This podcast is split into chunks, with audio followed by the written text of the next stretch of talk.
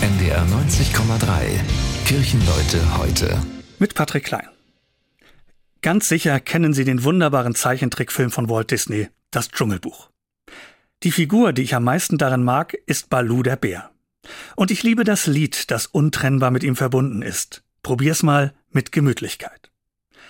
Er zeigt dem kleinen jungen Mowgli, wie ein stressfreies Leben gelingen kann. Er zeigt ihm, wie viel Grund zur Freude ihn umgibt, trotz der schwierigen Lage, in der das Kind ist. In jüngster Zeit habe ich immer wieder große Lust, genau diese Zeilen etlichen meiner Mitmenschen entgegenzusingen. Ich beobachte eine große Unzufriedenheit und viel Rücksichtslosigkeit im Umgang miteinander. Freundlichkeit und Höflichkeit sind Fehlanzeige. Und das nicht nur beim Ein- und Aussteigen bei Bahn und Bus oder im Einkaufstrubel im Supermarkt. Abgesehen von muffeligen Gesichtern und gestressten Blicken, es wird gedrängelt und geschubst, es wird geschimpft und gepöbelt.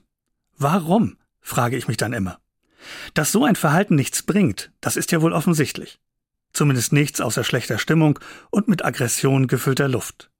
Warum sind viele Menschen so? Merken diese Miesepeter nicht, wie schwer sie sich selbst das Leben damit machen? Warum sind so viele Menschen so verbittert und verbiestert? Wie viel leichter wäre das Leben mit Gelassenheit und Freundlichkeit? Das versucht ja nicht nur Balu dem kleinen Mowgli beizubringen. Auch die Bibel erzählt davon. So zum Beispiel im Buch Prediger.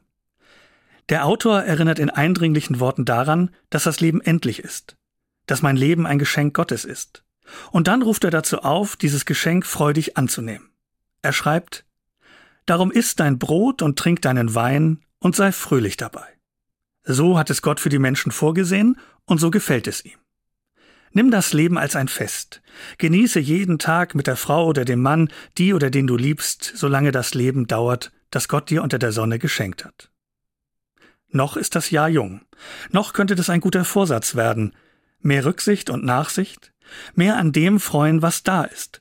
Nicht zuerst auf das blicken, was fehlt oder stört. Probier's mal mit Fröhlichkeit und Gelassenheit. Nur ein bisschen vielleicht für den Anfang. Einfach mal machen. Kirchenleute heute. Das war ein Beitrag der Evangelischen Kirche. Wir sind Hamburg. Hamburg, Hamburg.